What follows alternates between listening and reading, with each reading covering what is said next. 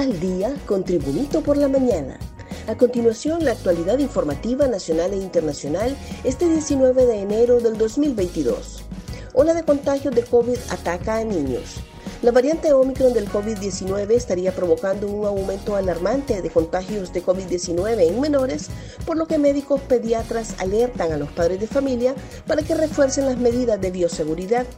Hay literalmente una explosión de casos, advirtió el pediatra y experto en vacunas Ernesto Dallas, al tiempo que solicitó a los padres de familia reforzar las medidas de bioseguridad y los cuidados de los niños que están siendo altamente atacados.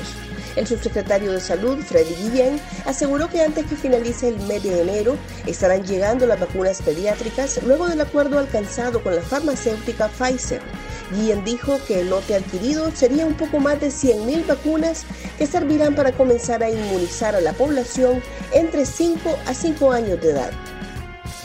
Nasrallah confía en el liderazgo de los Zelaya Castro para elegir a Redondo.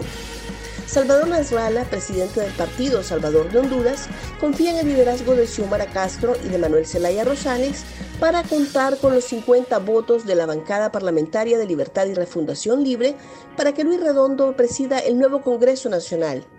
La decisión que se va a tomar por parte de Libre este 20 de enero es una determinación que influirá en el futuro de Honduras, pues no se trataría de la supervivencia de un partido o la de una líder, dijo Nasralla señaló que el Partido Nacional sacó 44 votos y que busca continuar manejando al pueblo hondureño en la pobreza, y eso tenemos que evitarlo. Pero no dudo del liderazgo de Mel Zelaya y Xiomara de conseguir los 50 votos para la elección del viernes, afirmó Nasralla. Familia de Angie pide a fiscales y DPI que continúen con su búsqueda.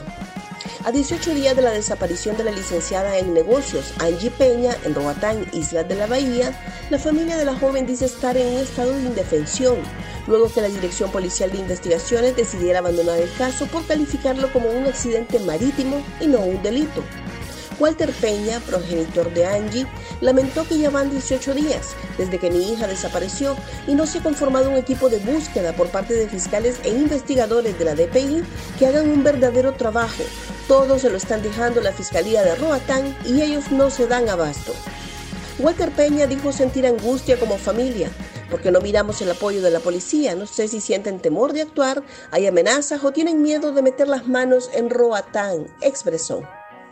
Ocupación hospitalaria por COVID-19 sube al 29%. Honduras alcanzó en las últimas horas un 29% de ocupación hospitalaria por COVID-19, luego de haber disminuido la misma casi a cero durante el último trimestre del 2021. A la par del aumento de casos positivos de COVID-19 en la población, también se registra un incremento de contagios en el personal de salud que lucha en primera línea contra la pandemia. De acuerdo al último reporte sobre ocupación hospitalaria de la Secretaría de Salud, la misma ha ascendido a 29%, con el 30% de las camas de unidades de cuidados intensivos ocupadas. Las camas de hospitalización en la red de hospitales públicos del país se mantienen ocupadas en un 29%, según el informe de la Secretaría de Salud. Más noticias nacionales con Tribunito por la Mañana. Marco Bográn y Alex Moraes son presentados a juicio sobre los hospitales móviles.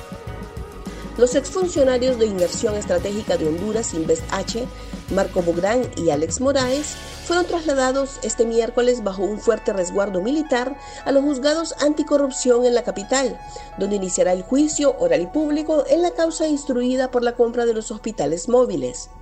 El vocero del Ministerio Público, Yuri Mora, informó en las últimas horas que la Fiscalía General tiene en su poder 58 pruebas documentales, dos testigos, ocho pruebas periciales y dos evidenciales contra Borán y Moraes.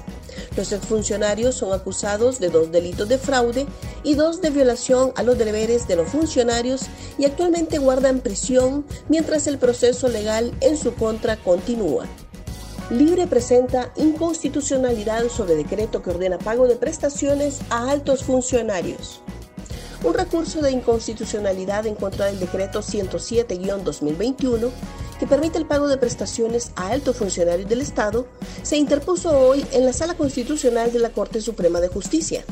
En representación de Libertad y Refundación Libre, Harry Dixon y Mario Sorto presentaron el recurso contra ese decreto que contiene el presupuesto general de la República y las disposiciones generales para el ejercicio 2022. Según el escrito presentado, la acción de inconstitucionalidad se interpone por una cuestión de fondo en contra del artículo 129 del decreto legislativo 107-2021 que violenta la justicia y los principios del régimen constitucional financiero y laboral. Tentáculos de los cachiros continuarán recluidos por lavado.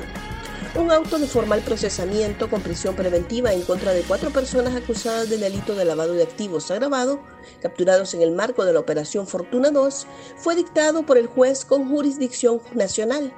Se trata de Ledis Armando Nájera Pineda, Mario Alberto Torres Olivera, Edis Eduardo Izaguirre y Luis Gustavo Macfil Villanueva, contra quienes en cumplimiento a una orden judicial emitida por el Juzgado de Letras con competencia territorial nacional en materia penal, se les ejecutaron órdenes de captura, cinco allanamientos de morada, tres inspecciones a negocios y 109 aseguramientos de bienes en las ciudades de San Pedro Sula y Santa Rosa de Copán. Dentro de las incautaciones, 12 eran bienes inmuebles, 16 sociedades mercantiles, 26 vehículos y 55 productos financieros. Todos estos puestos a la orden de la Oficina Administradora de Bienes Incautados. Gracias por tu atención. Tribunito por la Mañana te invita a estar atento a su próximo boletín informativo.